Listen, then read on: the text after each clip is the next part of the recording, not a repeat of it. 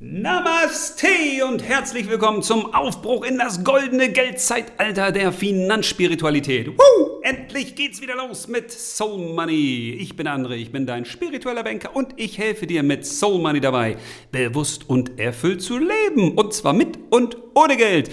Ach, und heute gibt's eine richtig schöne Folge, denn wir machen ein bisschen Finanzexorzismus. Ja, klingt ein bisschen spooky, ist es auch, aber das liegt nicht am Exorzismus, sondern am Ort des Exorzismus. Also was ich quasi versuche aus dir herauszuziehen. Denn ich wurde tatsächlich schon einmal der Finanzexorzist genannt und bevor du jetzt vor Angst und Panik abschaltest und das Handy einfach mal unter das Kopfkissen legst oder in der Erde verbuddelst, damit ich nicht an dich rankomme, keine Sorge. Ich möchte nur den Finanzteufel sozusagen aus dir rausziehen, denn aber dazu gleich mehr. Vorher verrate ich dir natürlich noch den Titel der Folge, den du vielleicht auch schon gelesen hast. Die heutige Folge heißt Der Finanzcrash klopft an.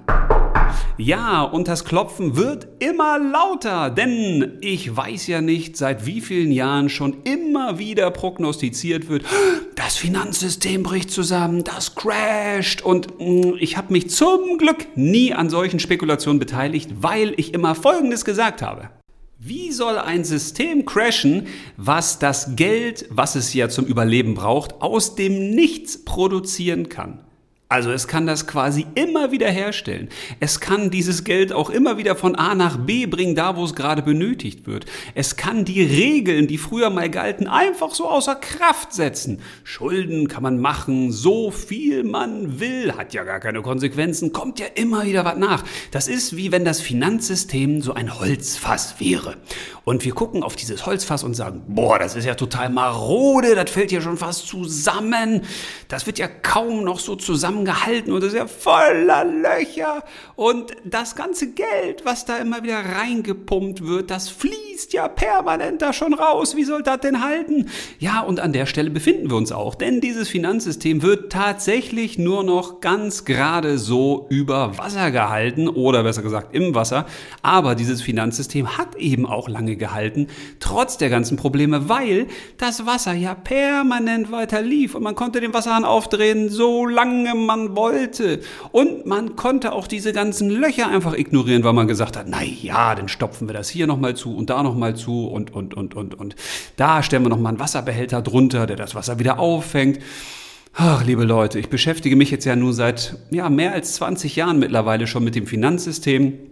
Und es ist einfach unglaublich, weil wenn ich darüber wirklich mal berichten würde, was man als Insider da alles so mitkriegt, das glaubt einem ja kein Schwein. Da würde man sagen, ja, nee, jetzt übertreibst du das doch wirklich Quatsch. Ja, aber wenn du denn mal mit Vorständen sprichst von großen Unternehmen oder du hast mal Einblick in Dinge, wo der normale Mensch so nicht reinblicken kann, dann stellst du schnell fest, oh Gott, oh Gott, oh Gott, das muss doch irgendwann explodieren. Ja, das Problem ist nur, wenn man ein System hat, was durch nichts hergestellt wird, nämlich durch Geld, weil Geld kannst du ja heute per Knopfdruck einfach aus dem Nichts schöpfen. Das wächst ja nicht auf den Bäumen, wo man sagt, oh Mann, du, das Geld ist alle, der Geldbaum, der hat keine neuen Früchte mehr. Nee, da schöpft man einfach aus dem Nichts, so häufig wie man will. Ja, also wie soll da quasi irgendwann ein Problem entstehen? Und dann sagt man, naja, das ist ja die Inflation. Also mal ganz im Ernst, Freunde der Sonne.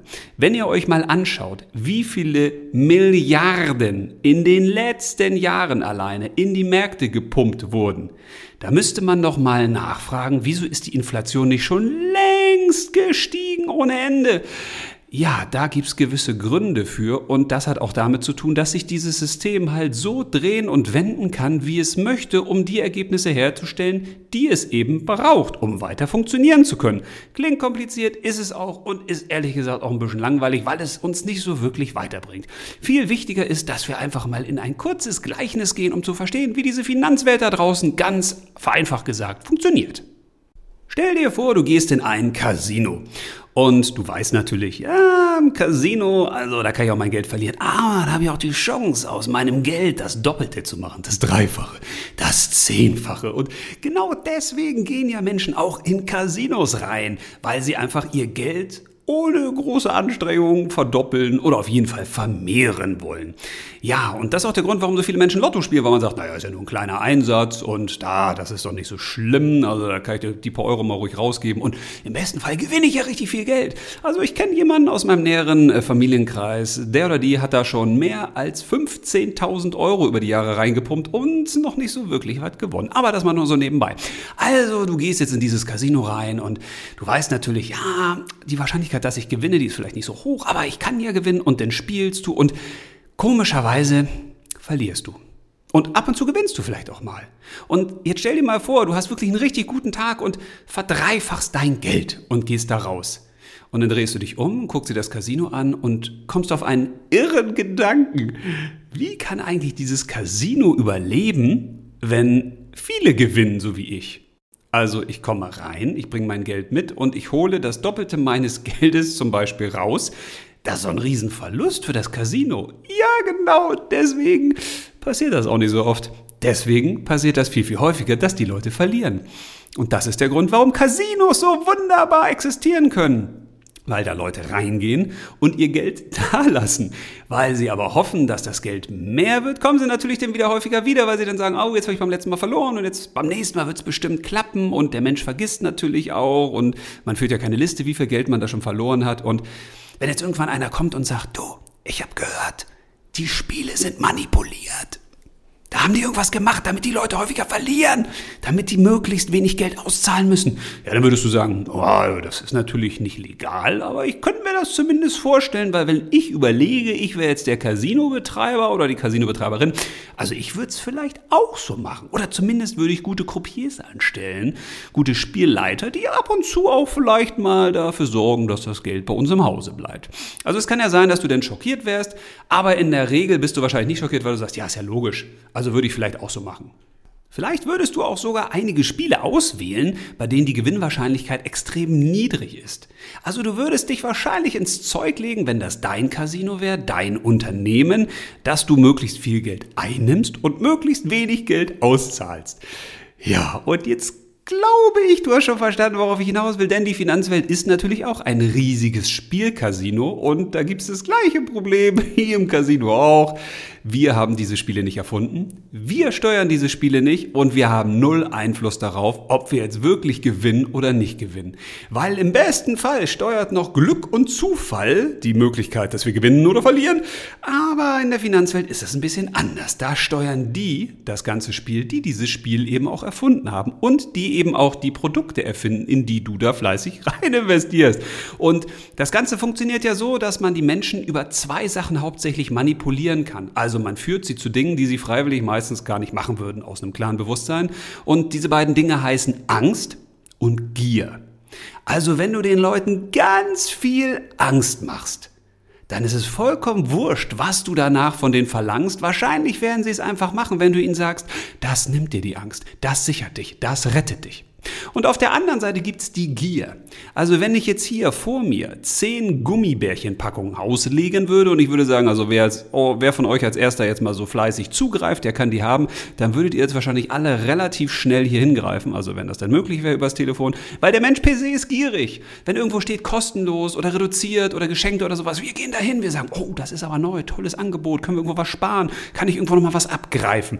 Der Mensch ist gierig, aber das ist gar nicht das Hauptproblem. Das Hauptproblem ist, dass die Finanzindustrie das weiß und das natürlich bewusst ausnutzt.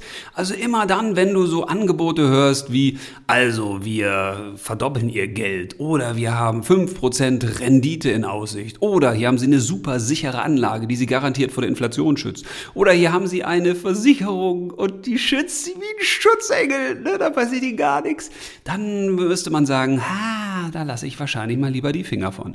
Und genau das ist das große große Problem. Wir haben also schon ein Spielcasino, in dem wir alle übrigens mitspielen, was per se schon mal auf Betrug ausgelegt ist. Also im besten Fall kommt man da einigermaßen glimpflich durch, aber da muss man auch schon einen guten Berater haben, den muss man heute schon mal finden, oder man muss einfach an die richtigen Produkte geraten, die nicht allzu viel Schaden anrichten, oder man muss eben auch so ein eigenes Bewusstsein haben, wo man dann auch mal feststellt, hm, brauche ich das jetzt wirklich oder nicht? Ist das nicht zu teuer? Ist das nicht Quatsch? Stimmt das wirklich, was die mir versprechen? Das heißt, es ist gar nicht so leicht, in diesem Spielcasino einigermaßen glimpflich rauszukommen. Wenn du in ein echtes Spielcasino gehst und du gehst mit 100 Euro rein, dann ist das schon mal nicht so leicht leicht mit 100 Euro wieder rauszukommen. Weil wenn du im ersten Spiel zum Beispiel 20 Euro verlierst, ja, dann musst du aus den 80 Euro erstmal wieder 100 machen. Also das ist nicht so leicht und genauso ist das auch in der Finanzindustrie. Und deshalb ist es auch wichtig, dass man auf diese ganzen Werbeversprechen möglichst nicht reinfällt, die einem da so gemacht werden. Weil, wenn man das mal verstanden hat, das ist Werbung und diese Werbung soll uns dazu verführen, etwas zu tun, was wir aus freiwilliger Sicht meistens gar nicht machen würden, weil wenn wir es machen würden, bräuchten wir die Werbung ja gar nicht dafür, die uns dazu verführt. Dann wäre das wahrscheinlich eine relativ leichte Sache für uns, weil dann würden wir es ja durchschauen. Dann würden wir sagen, okay, das ist eine Werbung, ich gucke mal, ob das wirklich stimmt. Ich lese mal das Kleingedruckte, ich schaue mir mal wirklich an, was in den Verträgen so steht, was die versprechen. Aber okay. Also dieses Casino, dieses Finanzcasino, das hat relativ viele Tücken. Das stellt auch, glaube ich, schon jeder fest, der da mal drin war. Also wenn du mal eine Versicherung abgeschlossen hast und hast jetzt wirklich Notfall und willst jetzt mal die paar tausend Euro bekommen, die dir da vertraglich sicher zustehen, das kann schon wirklich, das kann schon zum Heulen sein. Weil Versicherung, man glaubt es kaum, die wollen keine Gelder auszahlen. Das wollen die nicht, obwohl die das ja versprechen. Also die sagen ja, ja klar, du kannst dich für den Notfall hier bei mir absichern, aber wenn du dann sagst, huhu, jetzt ist der Notfall eingetreten, jetzt hätte ich gern das Geld, dann sagen die, naja, dann müssen wir mal gucken, ob sie richtige Angaben gemacht haben, zum Beispiel bei der Gesundheitsprüfung oder ob ihr Versicherungsfall auch abgedeckt ist vertraglich. Und merkwürdigerweise haben Versicherungsunternehmen auch relativ gute Anwaltskanzleien, teilweise auch angestellte Anwälte. Und die gucken dann, dass in diesen Versicherungsverträgen vielleicht nochmal was zu finden ist, wo man dir dann sagen könnte, na, können wir leider nicht zahlen, ne? haben sie aber unterschrieben. Ja, und diese Versicherungsverträge, ich weiß nicht, ob du dir die mal so richtig durchgelesen hast, in der Regel nicht. Und wenn man das mal macht, dann stellt man fest, boah, das versteht ja kein Schwein, was da alles drin steht. Und manchmal könnte man das Gefühl haben, das ist auch absichtlich so gemacht, damit man sich dann im Zweifelsfall, im Schadensfall relativ locker, flockig aus der Affäre reden kann. Und genau das Gleiche gibt es natürlich auch bei Krediten und bei Geldanlagen und, und, und. Das heißt, man kann davon ausgehen, wenn man in dieses Spiel Finanzcasino hineingeht, dann ist die Wahrscheinlichkeit, dass die von unserem Geld leben, höher als dass wir von deren Geld leben. Und genauso funktioniert es nun mal auch. Da müssen wir uns gar nicht beschweren.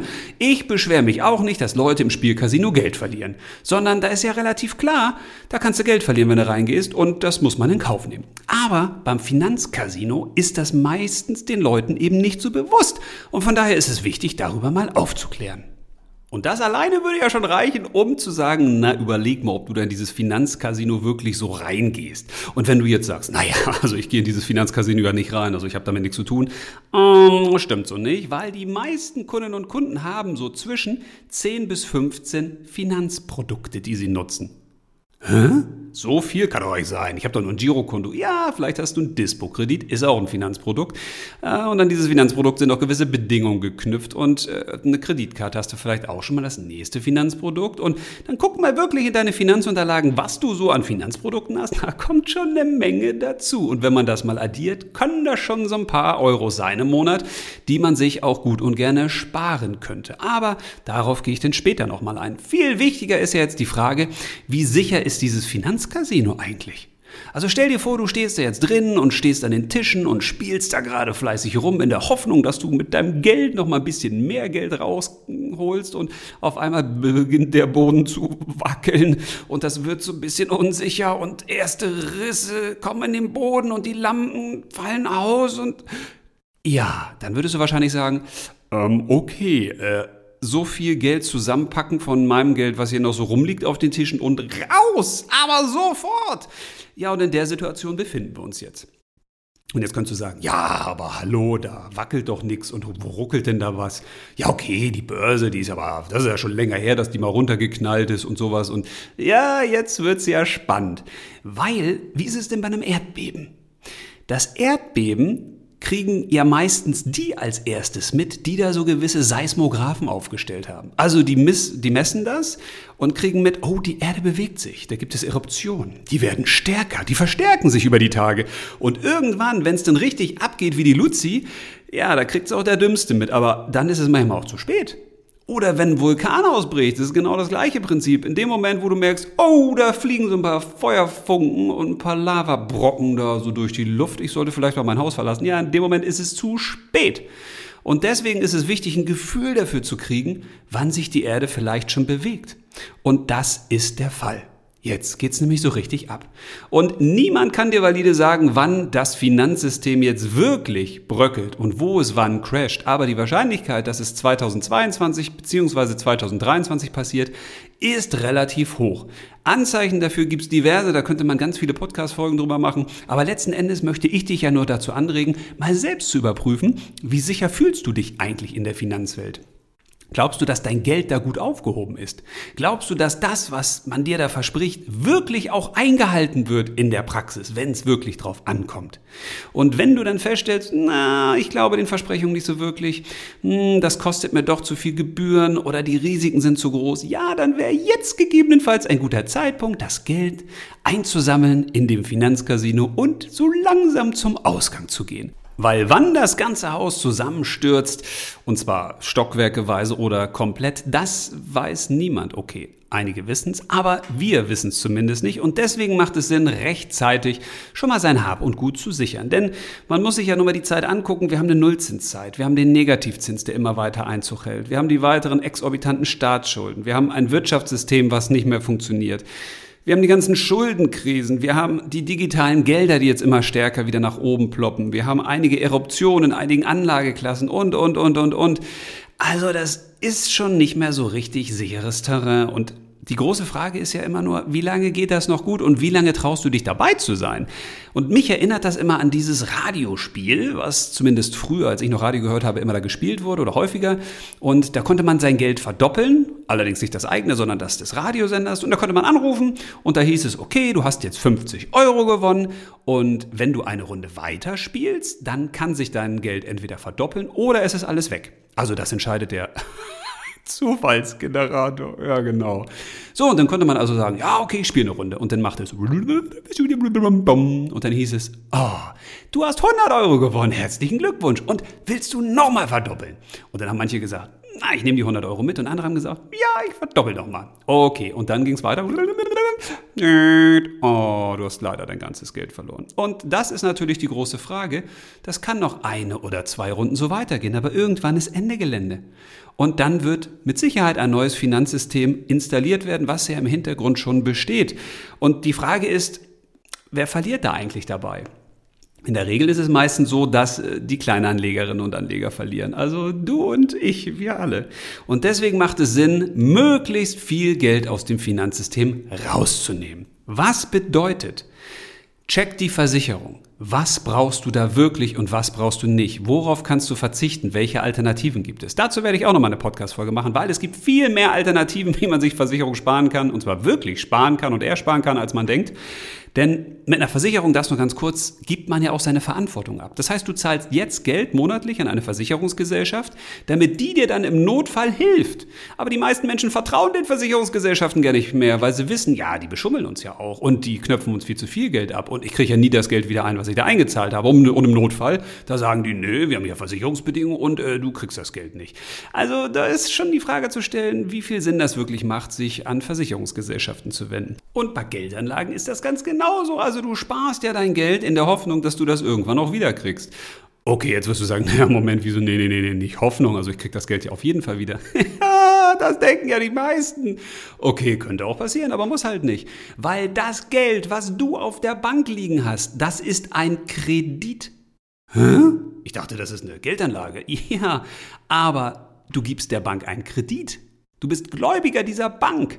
Das heißt, die Bank hat bei dir Schulden. Und jetzt ist die große Frage, bei welcher Bank, bei welchem ja, Investmentfonds, bei welcher Gesellschaft hast du dein Geld eigentlich liegen? Und wie lange halten die noch durch? Und wie lange klappt das? Und gerade bei Versicherung ist das ja ein Riesenthema, weil, das hast du ja sicher auch schon gehört, beim Thema Lebensversicherung, da gibt es schon ein paar Versicherer, die ordentlich wanken, die schon hintenrum gestützt werden müssen, die auch schon Versicherungsverträge an andere Gesellschaften verkaufen, die dann aber trotzdem noch mit dem Logo der Versicherungsgesellschaft weiter die Versicherungsnehmerinnen und Nehmer beglücken mit Informationen. Und die wissen dann gar nicht, dass ihre Versicherung schon längst beim anderen Versicherungsunternehmen Unternehmen liegt. Das ist so ein Wahnsinn.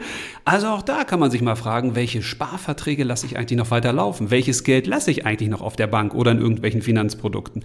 Und deswegen ist es wichtig, mal einen kurzen Check zu machen. Wie viel Geld kann ich da wirklich runternehmen? Wie viel muss ich da wirklich noch drauf lassen? Also wirklich sich zu überlegen, was ist denn im schlimmsten Fall, wenn ich an mein Geld mal nicht mehr rankomme? Oder wenn das System wirklich crasht? Oder wenn die Aktienmärkte in die Knie gehen? Oder, oder, oder. Also überleg dir, wie viel Geld muss da wirklich noch drin bleiben und wie viel Geld ziehst du ins Leben zurück. Ins Bargeld zum Beispiel, wo es noch geht. Oder in reale Werte. Also zum Beispiel Edelmetalle oder Immobilien. Oder, oder, oder. Auch dazu werde ich nochmal ein anderes Video machen. Und aus meiner Sicht ist es nicht äh, Bitcoin und andere sogenannte Kryptowährung. Aber das erkläre ich zum anderen Zeitpunkt auch nochmal. Also, ich hoffe, die Folge hat dir ein bisschen geholfen und die hat dich ein bisschen in Bewegung gebracht, weil wenn der Finanzcrash immer lauter klopft, dann macht es Sinn, dass du die Tür nie aufmachst, sondern dass du am besten guckst, dass du Land gewinnst. Und dabei wünsche ich dir ganz viel Freude. Ich hoffe, du bist beim nächsten Mal wieder dabei und bis dahin alles Liebe und wie immer, leb los!